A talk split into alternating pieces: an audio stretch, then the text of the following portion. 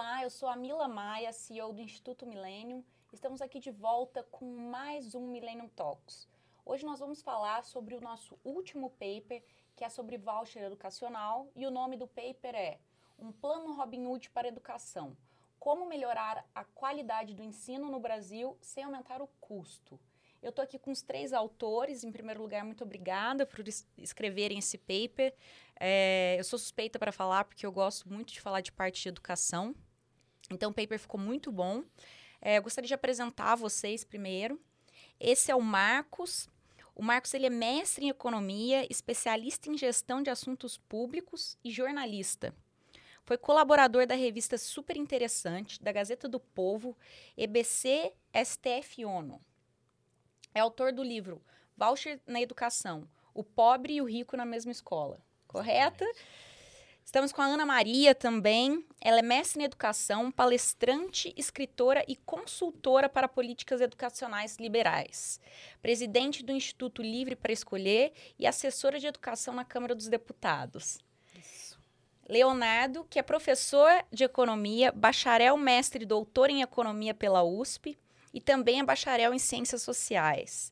Ele foi membro do Conselho de Administração do Livres e é membro do Conselho do Beneméritos. Isso acertei o currículo de todo mundo? Certinho. Ótimo. Pessoal, é, então eu gostaria de falar um pouco mais sobre esse paper. Eu li e achei muito interessante que vocês sugerem não, são, não só essa questão dos vouchers, como também a cobrança é, de mensalidade em universidades públicas. Eu vi pelos dados de vocês que na última década o Brasil ele triplicou os gastos públicos em educação. Contudo, a gente não viu uma melhora aí no que devia ser o principal é, ponto focal das educações é, voltadas para da, das políticas voltadas para a educação pública, que é a melhora do aluno. Então, não tivemos nenhuma melhora. A que, que vocês acham que se deve isso? É, você, Marcos, por que, você acha que estamos colocando aí dinheiro num país que já furou o teto de gasto? Não vou falar nenhuma vez, porque isso aí nem, nem existe mais um teto. E mesmo assim a gente não consegue melhorar é, o aprendizado, a curva de aprendizado do aluno. Pois é, muito obrigado pelo convite, um prazer estar aqui com vocês. É, de fato, a gente tem aumentado muito os recursos, né? E os, e, mas é, é, fácil gastar, é fácil se incorporar. Se você estiver pensando no financiamento do sistema, é fácil você ter, ter o recurso e, e ter poucos incentivos para de fato melhorar, né? Porque os professores vão ser sempre os mesmos, vão ganhar um pouco melhor, talvez esteja um pouco mais entusiasmado, talvez os futuros professores façam concursos é, mais disputados, mas no, no, curto prazo, né? Quer dizer, é, é, é uma preocupação focada mais no sistema, você acaba não beneficiando o próprio aluno. As escolas precisam ter incentivos, né? E os incentivos, é, eles precisam... E, a ideia de você é, mudar o, o padrão de financiamento, né?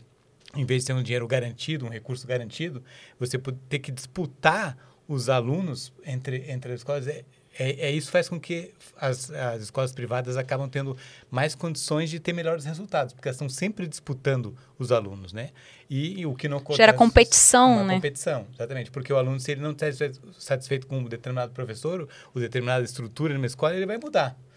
É, se tiver opções, né? Quer dizer, e o, o, a escola estatal, ela, você, você não tem essa opção. Você tem que receber aquela educação é, dada pelo Estado para o aluno. Então, dizer, só aumentar o recurso certamente é insuficiente. E isso você demonstrou, né? Três vezes mais, dizer, não houve um, um, padrão tão grande isso é, é, nos últimos anos. É, e isso não se reverteu porque é, o sistema é o mesmo. Então, a gente tem que parar de financiar o sistema e financiar o aluno. E essa é um pouco a proposta que a gente, que é, que é uma proposta conhecida internacionalmente há muitos anos e que a gente está propondo de uma maneira muito concreta que poderia ser aplicada no Brasil também. Aqui no Brasil se diz que a grande dificuldade da qualidade de ensino é diferente entre os estudantes, os alunos de famílias ricas e de famílias pobres, é que o aluno filho de pais ricos ele tem aí essa opção de mudar de escola. Então, se ele não está satisfeito com uma escola, ele para de pagar mensalidade e passa a pagar mensalidade de outra escola. Essa ideia do voucher de vocês, então, é ela traz é, essa liberdade de escolha para o aluno, para que, se não estiver satisfeito numa escola, ele possa ir para outra. E como a gente mesmo falou, essa competição entre as escolas acaba gerando uma melhora no ensino. Mas é, como que funcionaria esse sistema de voucher de vocês? Acabaria com as escolas públicas? Ana Maria, você poderia responder isso para mim? Sim. É, na, na maioria dos países em que os sistemas de vouchers já existem, existem escolas públicas também. E se a gente pensar, por exemplo, em países de excelência educacional, como a Suécia, como a Estônia, a Holanda, principalmente, é, escolas públicas existem, né? Mas o que acontece é isso, é uma competição pelos recursos, não existe um monopólio do Estado sobre os recursos da educação. No Brasil tem essa, essa perspectiva, essa, essa, essa visão né, das pessoas de que os recursos públicos da educação perten pertencem à escola pública. Né? Não se vê os recursos da educação como, como que per pertencentes ao aluno. Então, Sim como eu estava falando, nos países eh, de, de, excelência educacional, mesmo na Finlândia, embora a, o percentual de escolas privadas seja muito pequeno, ainda assim, se aquele aluno preferir estudar em uma escola privada, ele pode ir. Há sempre uma competição. Na, na Holanda, é, eu, eu, diria não, é, os dados mostram que 70% dos, dos estudantes do ensino primário já usam vouchers em escolas privadas e praticamente 100% dos estudantes do secundário já usam vouchers também. Então, muitas vezes as pessoas têm a, a impressão de que nesses países mais ricos não existe voucher, é tudo escola pública, mas mesmo as escolas públicas, elas têm incentivo, né? É, é o que é o que Marcos estava falando. As escolas públicas também precisam ter incentivos para prover um bom serviço. E essa essa competição que é gerada é, pela pela possibilidade, pela liberdade do aluno de escolher uma, uma ou outra escola, faz com que as escolas públicas também melhorem. Existem experimentos, estudos que mostram isso. Quando você tem um, um, sistema de vouchers que se expande, as escolas públicas que estão naquela redondeza, elas tendem a melhorar também. Uhum. Então, o aluno que fica na escola pública, ele também é beneficiado pela, pelo sistema de vouchers. Ainda que ele não vá para a escola privada que, usando um voucher, um voucher, ele ficando na escola pública perto de onde há outras opções que, de escolas privadas que recebem vouchers, ele também é beneficiado, não só em termos de é, resultados em exames, é, resultados acadêmicos, como também na questão de segurança dentro da escola, de os próprios professores que trabalham lá, há, há, um esforço é, é, concertado para que aquela escola sobreviva, né? porque eles, não existe uma garantia de que os recursos vão continuar indo para lá. O recurso vai onde o aluno for. Então, é, as escolas, respondendo a sua pergunta, as escolas públicas continuam, não só continuam existindo, como elas melhoram. Certo. É, muito obrigada pela resposta. O Millennium ele já fez também um paper que foi sobre, em primeiro lugar, analisar a quantidade de dinheiro que se coloca numa escola pública é, em relação a outra. Então, uma escola que tem o dobro de, de recursos e qual o impacto disso, na verdade, como eu, eu tinha dito, na curva de aprendizado do aluno. E o interessante é que se nota que nessa curva de aprendizado não muda, uhum, a, uhum. independente da quantidade de dinheiro que o, o governo se é, se coloca ali para manter. E foi visto que um dos principais é, indicadores que ajudam no crescimento do aluno é a qualidade dos professores. Que muitas vezes temos problemas para fazer a avaliação desses professores em escola pública por causa dos sindicatos. Uma vez que em, em escola particular isso já é totalmente comum o, avaliar os professores, avaliar qual é o valor agregado dos professores no crescimento do aluno, no aprendizado do aluno, enquanto já nas escolas públicas a gente não consegue fazer isso. Então, também com esse sistema, é, aconteceria não só a competição de qualidade de ensino das escolas públicas e particulares, principalmente pelo fato que os professores também estão competindo entre eles, né? Sim. Se o aluno ele pode escolher entre a escola agora particular, ele pode ter aí um, um ensino diferenciado com um professor que pode melhorar um pouco mais essa curva de ensino dele, né? E outra coisa a gente viu agora sendo discutido sobre a questão de cobrar mensalidade em universidade pública. Fez um, um grande burburinho. Na opinião de vocês, é, isso é justo? Por que se fazer essa cobrança? É, o que isso poderia trazer de melhora para o ensino aí dentro das faculdades, é, tanto públicas, né, federais e estaduais do Brasil? Você acha, Leonardo? Legal, Mila, obrigado pelo convite. Acho que a gente tentou enfrentar um desafio é, nesse, nesse paper que eu acho importante de ser enfrentado, que é como viabilizar na prática um projeto, né? Uhum. E aí, é, acho que a iniciativa de tentar buscar fontes de financiamento de, de um programa de vouchers na cobrança de mensalidade em universidades públicas é uma iniciativa bastante inovadora e que eu acho que vale a pena ser comentada, porque, enfim, acho que todo mundo sabe que a universidade, assim como qualquer outro serviço público, precisa ser financiada de alguma forma. Ela uhum. custa, né? Ela não é gratuita, jamais, né? E, em geral, a gente tem várias formas de se financiar universidades públicas pelo mundo. A gente financia universidades públicas, claro, através do recurso dos pagadores de impostos, através de parcerias com a iniciativa privada, através de, é, de programas de, de endowment, é, de doação de ex-aluno, e a gente financia universidades públicas em diversos países do mundo através de cobrança de mensalidades, em especial dos estudantes que pertencem a famílias de alta renda e, portanto, têm condição de contribuir. É, aqui no Brasil, não. Aqui no Brasil, a gente financia a universidade pública majoritariamente, quase que completamente por meio da, da arrecadação de impostos. E o Brasil é um país que, é, apesar de ser um país de renda média, ele tem uma carga tributária muito elevada.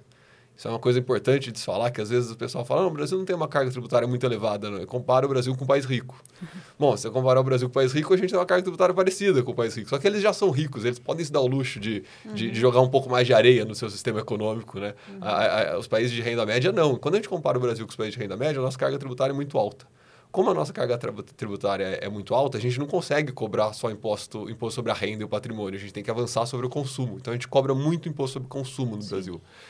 E se a gente financia, portanto, o ensino superior no Brasil por meio da tributação, a gente vai estar financiando por meio da tributação sobre consumo. E qual o problema disso? O problema disso é que, em geral, os mais pobres consomem uma parcela maior da sua renda. Então, quando a gente financia a universidade pública por meio da tributação, especificamente da tributação sobre consumo, a gente está fazendo com que as pessoas mais pobres contribuam mais. proporcionalmente mais para financiar a universidade pública. Sim. E são essas as pessoas que estão mais presentes na universidade pública? Justamente não, não são elas, né? Então acho que a Universidade Pública Brasileira conseguiu avançar um pouco ao longo das últimas duas décadas no sentido de trazer mais gente de baixa renda para a universidade, mas enfim, ainda está muito distante de ser majoritária e as pessoas mais pobres do país são aquelas que jamais vão passar nem na porta de uma universidade pública no Brasil. É, até porque não tiveram acesso a uma educação básica de qualidade. Sim. Então, talvez essa iniciativa de buscar outras ferramentas, outros mecanismos para financiar a universidade pública no Brasil, como se faz nos principais sistemas de ensino superior do mundo, é, é bem-vinda nesse sentido, porque ajuda a gente a levantar um pouco mais de recurso e esse recurso pode ser aplicado para melhorar a educação básica e permitir que mais pessoas de baixa renda possam acessar é, a universidade no futuro e aí a gente está encaminhando uma solução mais consistente para o problema, sabe, Mila? Então, é, nesse sentido, eu acho que é uma proposta bem-vinda e que acho que, no mínimo, merece ser discutida, né?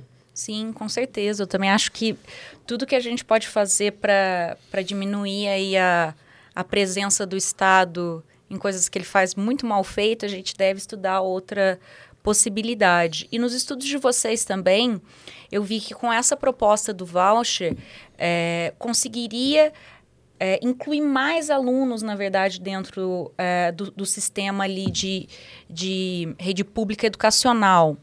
Como que funciona isso, Marcos? Qual seria o ganho, na verdade, de quantidade de alunos com essa mudança? Porque a proposta de vocês não é só uma proposta é, diferente, aplicar a, essa mudança de deixar o dinheiro na gestão do Estado para decidir onde que as, as crianças, né, onde que os estudantes é, devem ir, mas também incluir mais pessoas que, é, mais alunos que estão fora dessa quantidade aí de, de opções do Estado, que são também é, muito ruins. Não, a ideia de a gente poder fazer mais com o mesmo, né, é, é, aumentar a produtividade no sentido de fazer essa tanto a cobrança quanto o benefício de forma escalonada.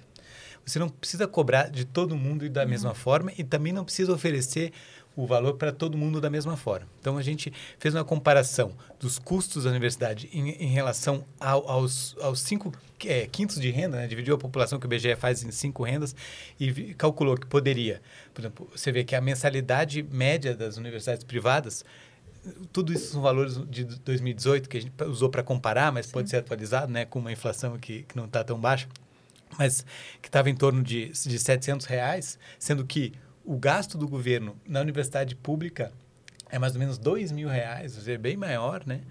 É, é, a gente poderia ser uma é, escalonada. Dizer, os mais pobres continuariam sem pagar nada, porque a ideia certo. não seria é, impedir que aqueles que conseguiram acessar é, sejam impedidos de fazer isso porque não tem recurso. Então, é, seria não, não, não pagaria nada, pagaria, pagaria só é, 25% aqueles da, da, do, da classe D, digamos assim, 50% da classe C e 75% da classe B e 100% na classe A, sendo que não o valor total da mensalidade, só essa, essa, essa referência do que seria a universidade privada. Só com esse cálculo, né, os cálculos estão bem detalhados no, no paper, é, a gente poderia colocar 2 milhões e 300 mil crianças é, na, no ensino básico, com, podendo escolher a escola onde elas vão estudar, o que seria um ganho. E também não precisa financiar 100% para todo mundo. Você financia 100% dos mais pobres, 75% para até, porque a coparticipação é vantajosa também. Porque uhum. os pais é, sabem que pagando um pouco eles podem cobrar mais. Uhum. Não, é, não é uhum. é gratuito, né? Uhum. Nada é gratuito, mas é, ao pagar diretamente cobra mais. E a gente sabe, né? Os, os todos os dados mostram como a participação dos pais melhora a, a, a, o, desenvolvimento, né, o, o, desenvolvimento da criança na escola. Então, com isso a gente combina duas coisas que normalmente a gente coloca como antagônicas, que é a liberdade e a equidade. A gente quer que todo mundo acesse, né? dizer, o, a escola tem que ser para todos e para todos com, com, as mesmas possibilidades. É, e, e é, mas é, aumentar a equidade, se todo mundo ficar na escola pública, tudo bem. Mas, mas, mas a gente consegue combinar com a liberdade se a gente permite que todos possam escolher. Uhum. A educação, é, os mais ricos escolhem metodologia, uns querem uma, uma escola é, mais montessoriana, uns querem uma, uma escola é, mais Piaget. Tem, vários, tem várias opções, é um mundo aberto, mas só os ricos fazem essa, essa opção, né? Uhum. Dizer, é, ou às vezes é mais rígido, às vezes é mais liberal, assim, de, cada, cada família tem a sua opção. E os mais pobres são, recebem um pacote pronto, daquele jeito, que não pode que não pode melhorar. Então a gente trazer essa opção de liberdade para todo mundo, com o Estado ajudando a financiar diretamente aqueles que não podem que eles não podem fazer, então a gente consegue equilibrar esses dois conceitos que são muito importantes, né? É, e a, isso até faz puxar né, o, o projeto que trouxe muita polêmica também, que está em tramitação, que é o projeto do homeschooling. E muita gente é contra é, por acreditar justamente ter essa mentalidade de nossa, como que uma, uma família pobre vai fazer um homeschooling com a criança, sendo que nem o pai teve uma educação, muitas vezes os pais analfabetos, eles vão é, ensinar a criança, mas não entenderam que é nada mais do que mais uma possibilidade, então tá, é, é, é uma possibilidade a mais que se daria também para os pais de escolha é, que teria todas as regras também a ser seguida, não não não seria apenas um, uma questão de você dar opção para o pai deixar a criança largada dentro de casa, né? Então, juntando com essa parte de, de vouchers também, é, eu gostaria de saber assim, se vocês acreditam que esse é um projeto também, um homeschooling, que ele poderia ser feito junto com voucher. Como alguns países eles utilizam esse sistema de homeschooling é, trazendo um professor, cada professor sendo um núcleo escolar. Então ele teria ali é, a possibilidade de dar aula em casa e, e o voucher ser utilizado também para pagar. Daria para se juntar esses dois projetos? Acho Bom, que a Ana Maria é especialista. todos os estados dos Estados Unidos permitem o homeschooling. E, assim, eu não gosto de chamar homeschooling nem educação domiciliar, porque dá uma falsa impressão de que se trata de uma modalidade restrita ao âmbito domiciliar. Então, normalmente, eu gosto de chamar de educação híbrida, porque dá para misturar escola e dá para não só escola, mas como o ambiente domiciliar, museus, é, parques, enfim. A gente, eu acho que homeschooling dá, um, dá uma conotação que não é bem adequada. como eu estava falando, todos os estados americanos permitem é, o, a educação híbrida, né? cada um com a sua legislação própria. E em muitos desses estados, é, eles já fazem essa, essa forma híbrida. Então, é, eles têm, por exemplo, a opção de mandar a, a, criança duas ou três vezes por semana para a escola e nos outros dias ficar em casa. Então, as escolas já estão preparadas para isso, então elas entregam um, um uma orientação para os pais, para o que eles fazerem em casa. Então, a criança passa dois dias indo para a escola, aí tem, faz, pratica esporte, é, fica lá com, com professores diversos, nos outros dias fica em casa focando em outras disciplinas, essa é uma opção. Né? E é, outros pais preferem fazer o só, a, a educação híbrida, mas no contexto, no controle só dos pais. E em muitos estados, o que eles têm lá é um sistema que se chama poupança educacional personalizada, cada estado tem um nome diferente, e é, o que, que isso significa? Além de vouchers, cada, cada estudante recebe um percentual que chega, por exemplo, a 90%, 90 do que o Estado gasta com ele, é depositado numa conta no, em nome do aluno.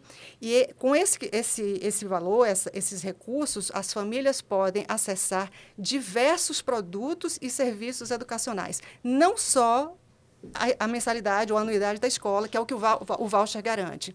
Então, uma das opções que os pais têm é, por exemplo, contratar um professor para dar aula em casa. Eles podem comprar currículos de educação híbrida, currículos é, desses é, online que tem, existem disponíveis. Existem vários modelos né, de currículos. Vários modelos. Então, o, suporte. Então, esse, é, é, na minha, na minha opinião, é, é a maneira mais é, é, mais liberal de, de, de acessar a educação. Porque se você tem dois filhos, dois filhos diferentes, com necessidades diferentes, você pode customizar o seu a, a educação deles, você tem um, um, cardápio, você pode gastar esse recurso para cada um. Ou com um, um, um, homeschooling híbrido, né, essa, a educação híbrida, metade do tempo na escola, metade em casa, ou você pode, um outro filho seu, não, esse outro filho meu, ele, ele precisa ficar o dia todo na escola, esse outro aqui eu vou, eu vou fazer uma coisa diferente. Então, é, o, o, é, essa poupança educacional, inclusive, permite que os pais não gastem, não gastem tudo, que guardem, economizem para pagar uma faculdade mais para frente. Uhum. Né? Existem os, os serviços e, e, e produtos é, que são autorizados, eles são registrados lá e cada família usa, aqui, só compra aquilo ali, aí de três em três meses ou quatro em quatro meses há uma prestação de contas para ver, mostrar, olha, o que a gente gastou foi, foi realmente com, com os produtos e serviço, serviços autorizados, e aí isso é renovado. Enfim, então, em muitos estados, em muitos é, estados americanos, isso já existe de o, o, o Estado, com, com letra maiúscula, financiar é, a educação híbrida, sim, isso é possível. A gente ainda não não está perto de é, você pensar que é financiar o estudante, não o sistema, Exatamente. aí você pode fazer muitas Exatamente. coisas. Exatamente. É. Você, você flexibiliza. Com esse voucher, você poderia aplicar da forma... É, que, é, como eu disse, o importante é trazer a liberdade de escolha, né? E você, Leonardo, que viu esse projeto sendo tramitado, o projeto do homeschooling lá dentro do Congresso, é, você acha que daria para aplicar junto com essa questão dos vouchers? É, como você vê essa questão? Eu acho que sim, Mila. Acho que é a gente, sim, a gente entende que o voucher ele tem um potencial muito mais transformador em termos de produzir melhora na qualidade do ensino, mas sem dúvida nenhuma a, a educação híbrida ou a, do, a educação domiciliar é, é, é, um direito, e acho que nós, como liberais, temos o, a obrigação de defender a ampliação dos direitos da família de escolher qual é a educação que ela considera. O projeto, né, tem muita crítica ao projeto eh, de pessoas que, que, que não se atentaram às diversas, às diversas ferramentas que estão presentes no projeto para garantir que essas crianças de fato não vão ser prejudicadas Sim. por eventualmente uma escolha determinada dos pais. Por exemplo, elas vão ter que participar de avaliações tanto avaliações é, do SAEB, né, participar da, da, da, prova que o governo faz, quanto avaliações promovidas por uma escola que vai ter que intermediar esse processo para garantir que o estudante está de fato aprendendo. Né? Então, eu acho que o, minha opinião em relação ao parecer é que ele ficou bastante equilibrado. O texto que a, que a Câmara aprovou ficou bastante equilibrado, mas eu, eu insisto, acho que o, o voucher tem um potencial, um potencial muito mais transformador em Sim. termos de, de revolucionar o ensino no Brasil. Porque acho que todos nós já convivemos com situações em inúmeras situações na vida de injustiça e a gente sempre fica revoltado quando uma coisa, alguém faz uma coisa ruim e não tem consequência. Uhum. E eu acho que um dos problemas da educação é, pública brasileira é o fato de que não há consequência. Se uhum, o sistema funciona uhum. ou não funciona, né? se a escola é boa ou ruim, se o professor, se o aluno dele está aprendendo ou não está aprendendo, nada acontece, se, se sim ou se não. Né? Da mesma forma que ele não é premiado, caso o aluno dele aprenda mais, a escola não é premiada, é, ela também não é punida de forma alguma. É a tal da falta de incentivo. Não Exato, tem incentivo. Quando eu fui estudar economia, eu lembro que na primeira aula de introdução à economia, a gente aprende que os, os, os indivíduos respondem a incentivos. A incentivos. E a nosso, nosso sistema de educação pública é muito desprovido de bons incentivos. Acho que em, em, determin, em vários setores, na, na gestão de pessoal também, mas na gestão do sistema como um todo. E o voucher, acho que ele coloca esse incentivo para as redes. Porque se ele não oferecer um ensino de qualidade, os pais vão mudar ele, a criança para uma escola que, que o faça, né? E eu acho que estabelecer esses incentivos tem um potencial, como eu disse, transformador para a educação brasileira. Acho que o homeschooling ou a educação híbrida é um direito, nós como liberais devemos defendê-lo. Acho que dá para melhorar a educação de muita gente assim, mas o potencial é incomparavelmente maior quando a gente é, fala até porque do... a, a, educação híbrida sempre vai ser para uma minoria, né? É uma é. coisa extremamente trabalhosa, né? Sim. né? As pessoas optam por, por praticar a educação híbrida. Não é uma coisa que às vezes as pessoas comparam comparam. Ah, já sabemos que não funciona porque na pandemia. Gente, pandemia, não, é. aquilo ali não foi opção de ninguém, Sim. não. As pessoas se viram presas em casa, as escolas fechadas. Então não foi uma coisa assim. É, não, não dá para comparar isso, que foi de fato desastroso, uhum. é, com a, a, a educação híbrida, quando ela é uma escolha, né? De uma família que se organiza, se estrutura para fazer isso, é, para educar seus filhos em casa de uma maneira focada ali neles, né? E, e até aproveitando, já que você citou é, esse fato da, da pandemia, deixa eu aproveitar e fazer uma pergunta. É, foi desastroso, eu acho que essa é uma palavra. Além de desastroso, eu fico muito triste com o período que as escolas ficaram fechadas, principalmente as escolas públicas. Eu acho que, acho não, tenho certeza que foi uma perda para essas crianças é, que não vamos, não vamos conseguir é, dar o que elas perderam, então realmente irreversível. Vocês acreditam que é, com essa metodologia de, de vouchers educacionais, isso não teria acontecido? As escolas passariam, ah, principalmente com a opção de escolas e com essa competição que, que gera a gente não teria ficado tanto tempo com escolas fechadas? É, eu, eu acho que, que, quer dizer, as escolas privadas ficaram menos tempo, né? Menos então, tempo, é isso que ia acontecer. Quer dizer, mais gente ia poder é, ter mais elementos para poder negociar com cada escola ou escolher uma escola que optou por permanecer mais aberta ou fechada. A liberdade de escolha permite você, de fato, é, é, é, construir junto com, com né, o provedor de serviço ali uhum o, o que é melhor para a sua, individualidade. Né? Dizer, como a Ana Maria bem colocou, assim, cada um é de um jeito. Né? E, e, o, o e, e, a gente tem que possibilitar com que mais pessoas possam ter mais opções de coisas. Né?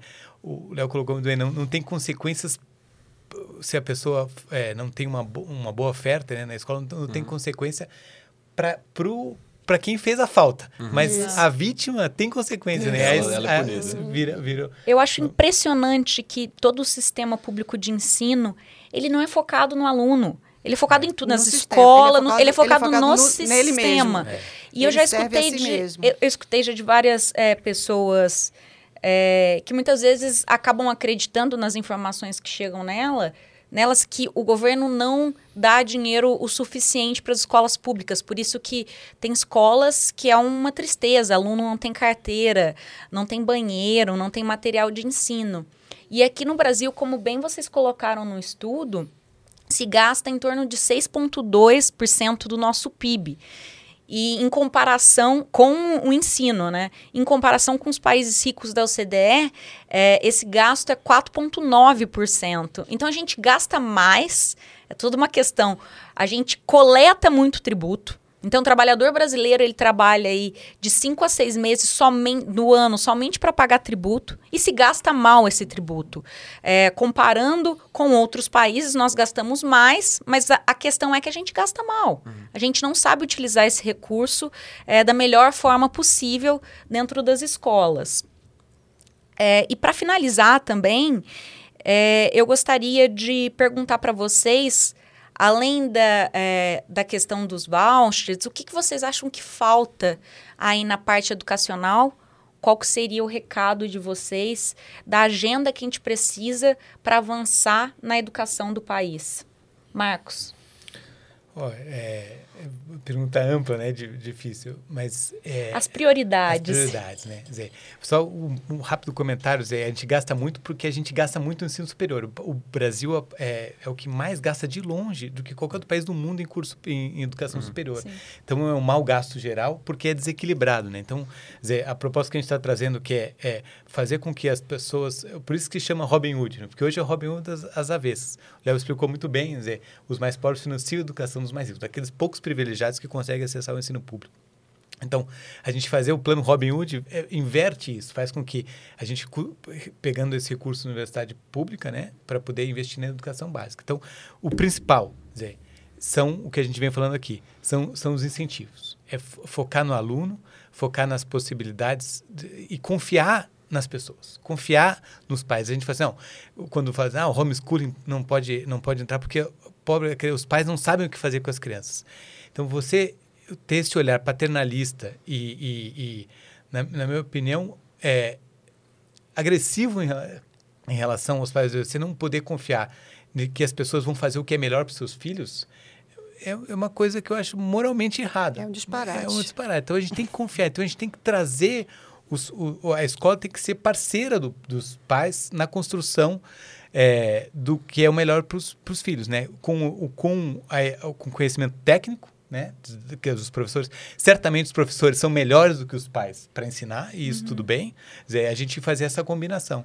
Então, é, a, a, ideia de você faz, ter os aliados dos pais com os professores, né? Com, com os sistemas, para a gente focar no aluno.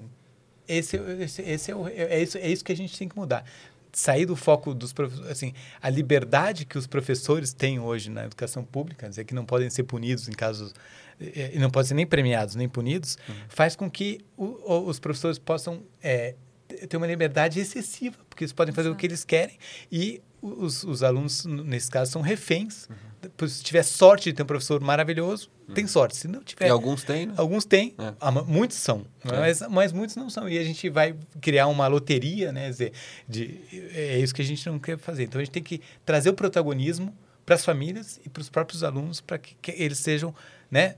Cada um seja o decidir a sua própria vida. Eu acho que isso é o mais importante. Bom, já que estamos falando de professores, bom, tem muita coisa que a gente é, precisa fazer em relação à educação, incentivos, com certeza. Mas, fora isso, uma das coisas que eu acho mais urgentes é a gente conseguir selecionar melhor os alunos que vão se preparar para ser professores. O Brasil seleciona dentre os piores alunos do ensino médio. São esses que vão estudar pedagogia na, na, nas universidades. Os, os, países de excelência educacional, eles selecionam a partir dos 10% melhores. Né? Então, enquanto a gente é, não mudar a carreira docente, mudar no sentido de torná-la mais atrativa. A gente precisa, para isso, uma reforma administrativa, né, que, que permita a criação de uma carreira atrativa, que vai conseguir fazer com que aqueles alunos bem preparados do ensino médio se sintam estimulados a ser um professor. Enquanto a gente não conseguir isso, a gente vai continu continuar selecionando dentre os piores. É a questão dizendo... dos incentivos mesmo que o Léo falou, né? É, quando, quando a gente vê, o, o assim, há, há, estudos sobre isso, são aqueles, é, eles, ele, a, a, nota do Enem, média desses, desses alunos que entram nos cursos de pedagogia, está na faixa dos 450, por aí, 450 pontos um cara para entrar num curso razoavelmente competitivo, assim, de uma boa universidade, menos de 700 ele não entra. Então, é uma, é uma diferença muito grande. Os professores que chegam a, a que, são os recém-formados, muitos, é, e isso também tem dados sobre isso, cerca de, olha, não dá 20% deles que são plenamente alfabetizados. Então, o que esperar, como esperar que um professor desse, por mais boa vontade que ele tenha, por mais, enfim, um talento inato, isso não é suficiente. A gente precisa de pessoas, de professores intelectualmente, cognitivamente preparados. E a gente só vai conseguir fazer isso quando a gente tiver uma carreira atraente, que a gente consiga, o cara entra na escola, um bom aluno diz, não, eu quero ser professor, como é na Finlândia. Na Finlândia, ele seleciona. Para você conseguir entrar numa faculdade para ser professor, é um processo difícil. Você te, eles analisam o, o, o currículo todo do, da escola, o ensino médio, daquele aluno, ele faz exames, ele, ele apresenta um trabalho em, em, que ele tem que. Mas não é um trabalho assim, marcar, não, ele tem que desenvolver respostas. Enfim, aí isso tudo é para ele entrar na faculdade para ser professor. E aí depois ele tem que fazer um mestrado. Aqui é o curso mais fácil de entrar. Qualquer pessoa, qualquer semi-analfabeto, desculpa, mas é, qualquer semi-analfabeto entra na faculdade de pedagogia dessas pagas, qualquer um. Não tem como esse cara ser um bom professor, por mais que ele queira. Léo, o que você acha que são nossas prioridades no sistema educacional? É, Mila, é difícil, diante de tantos desafios, é difícil elencar o que, que é mais importante. Eu acho que essa questão que a Ana Maria colocou da formação docente é, é fundamental. Mas acho que até para não ficar repetitivo, acho que eu, eu, eu, cito a importância, e o, o professor Fernando Schuller ele tem uma frase muito legal, que ele fala que assim, a gente já percebeu que o Estado é ineficiente para tantas coisas, né? Para produzir energia, enfim, para administrar estrada, administrar hospital, né? Mas por alguma razão a gente acha que não, a educação tem que ser estatal, né? A gente só vai conseguir alcançar. Então acho que a gente, eu resumiria é, a mensagem, acho que a gente deve fazer um esforço de, de, ser criativo, experimentar novos modelos e tentar tirar um pouco o estado da educação básica no Brasil, é, para que a gente consiga estabelecer incentivos melhores e que a gente, para que a gente possa, de fato, porque hoje o que acontece é as famílias de alta renda elas, elas têm condição de pagar uma escola particular para seus filhos. Né? E, e, as famílias de baixa renda, elas ficam, essas crianças estão reféns de uma escola pública ruim. E a gente precisa é, libertar essas crianças do ensino, do ensino básico estatal brasileiro, oferecendo a essas famílias alternativas é, para que, que, de fato, elas tenham alguma oportunidade. Nós, como liberais, a gente acredita nisso, né? A gente acredita que as pessoas não são iguais, mas que elas devem, é, de fato, ter oportunidades mais parecidas, mais próximas, né? É, entre si, para que a gente tenha uma sociedade mais justa. Então, acho que a minha mensagem é, é o esforço que a gente tem que fazer de, de tentar construir alternativas para que a gente possa ofertar educação pública, né? Para famílias de baixa renda, que não necessariamente seja provida é, pelo Estado. É, perfeita colocação dos três. É, gostei muito dessa conversa. Até, na verdade, gostaria de já fazer um convite, isso é bem inédito, para que a gente escreva outros papers sobre o tema, sobre educação. O Schiller, inclusive, é um dos convidados para escrever. Eu vou escrever um paper com ele também sobre parceria público-privada dentro da área educacional. Então, depois gostaria mais da participação de vocês, que vocês estejam mais próximos aí é, do Instituto Milênio. Agradecer novamente pelo paper e pelo bate-papo. É, que vocês sejam muito bem-vindos, agora que são especialistas aí da casa. E gostaria também de agradecer a você que está assistindo esse nosso podcast, que você coloque aí para seguir o nosso canal, fique de olho nos nossos próximos papers, nos nossos próximos vídeos e que aprenda sempre com especialistas e pessoas tão renomadas assim da área como esses autores. Muito obrigada.